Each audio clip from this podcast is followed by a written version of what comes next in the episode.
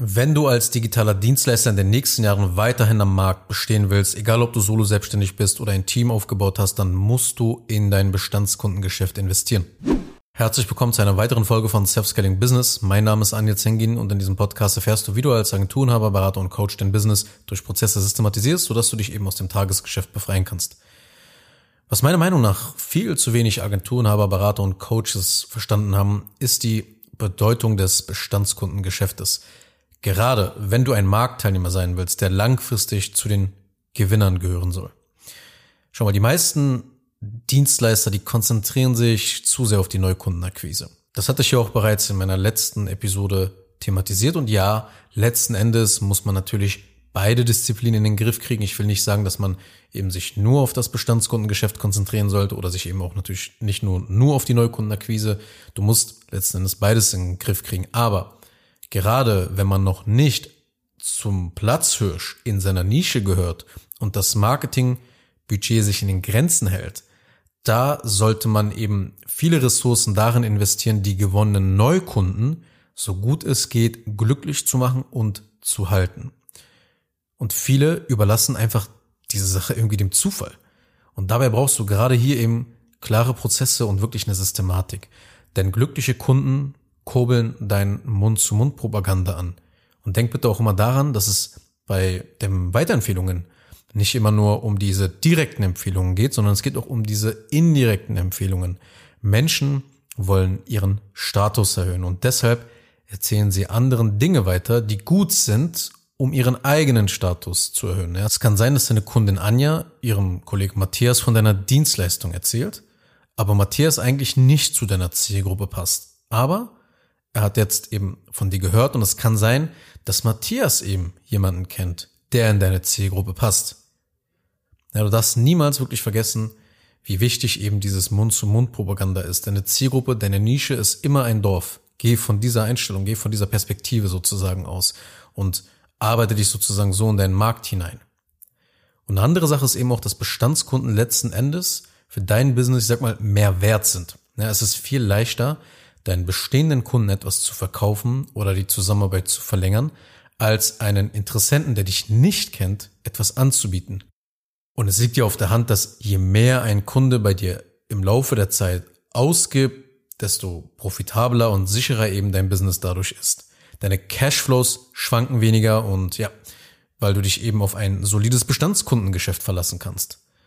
Und deshalb sage ich auch immer wieder, baue zuerst die Prozesse auf, die nah am Umsatz liegen. Diesen Spruch kennst du sehr wahrscheinlich, wenn du schon etwas meinen Podcast verfolgst. Ja, nachdem du einen Kunden gewonnen hast, sind das eben deine After-Sales und Onboarding-Prozesse. Wenn du hier Prozesse hast, dann verbesserst du direkt dein Business und machst mehr Umsatz. Ich will ein Rechenbeispiel auch einfach mal in dieser Episode mit dir durchgehen, damit du besser erkennst und ja, zu den wenigen Dienstleistern gehörst, die frühzeitig aufwachen und erkennen, wie wichtig Onboarding und After-Sales-Prozesse im Business sind, welche Effekte das Ganze haben kann. Ja, damit du wirklich verstehst, wie teuer es ist, hier keine Systematik zu haben oder die Dinge eben dem Schicksal zu überlassen und auf sein Glück zu vertrauen.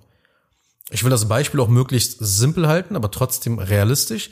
Und deshalb gehe ich wirklich nur auf die wichtigsten Faktoren ein. Also, nehmen wir an, du hast eine Agentur mit 50 Kunden aufgebaut. Ja, das heißt, du gewinnst so vier bis fünf Neukunden pro Monat.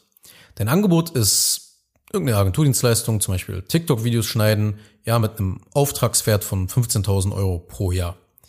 Die Churn Rate beträgt bisher 50 Prozent. Die Churn Rate ist die Abwanderungsquote von Kunden. Also die Hälfte in dem Fall der Kunden wandert ab. Bedeutet, sie kaufen keine weiteren Angebote beziehungsweise verlängern den Agenturvertrag nicht und kündigen die Zusammenarbeit.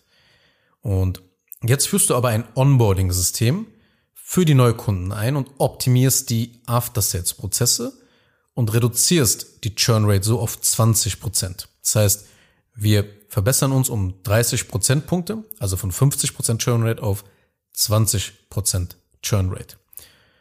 Und vorher hat man eben so 25 Kunden pro Jahr verloren. Jetzt verliert man nur noch 10 Kunden pro Jahr. Das ist also ein Unterschied von 15 Kunden. Gar nicht mal so schlecht, würde man meinen.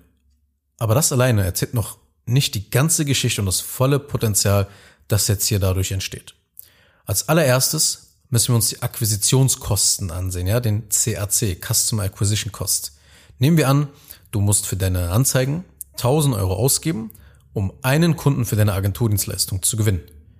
Das heißt, 15 verlorene Kunden mal 1000 Euro, um diese Kunden eben zu ersetzen, kostet dich schon mal 15.000 Euro.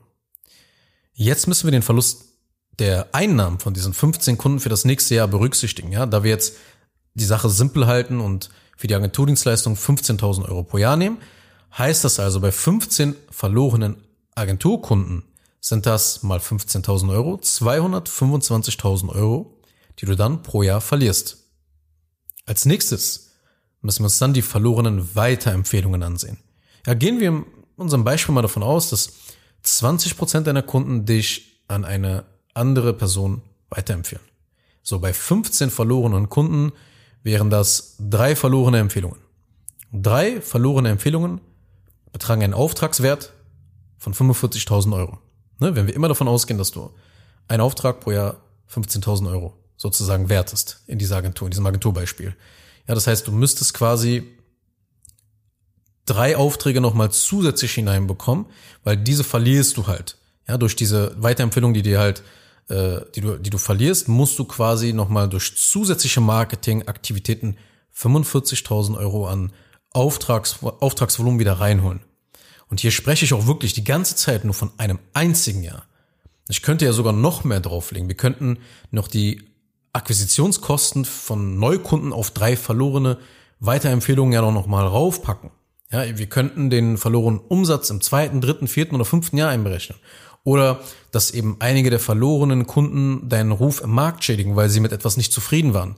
Ja, je mehr Kunden nämlich abwandern, desto höher ist ja auch die Wahrscheinlichkeit, dass eben solche Sachen ja passieren. Was, was statistisch geschehen kann, wird irgendwann auch passieren.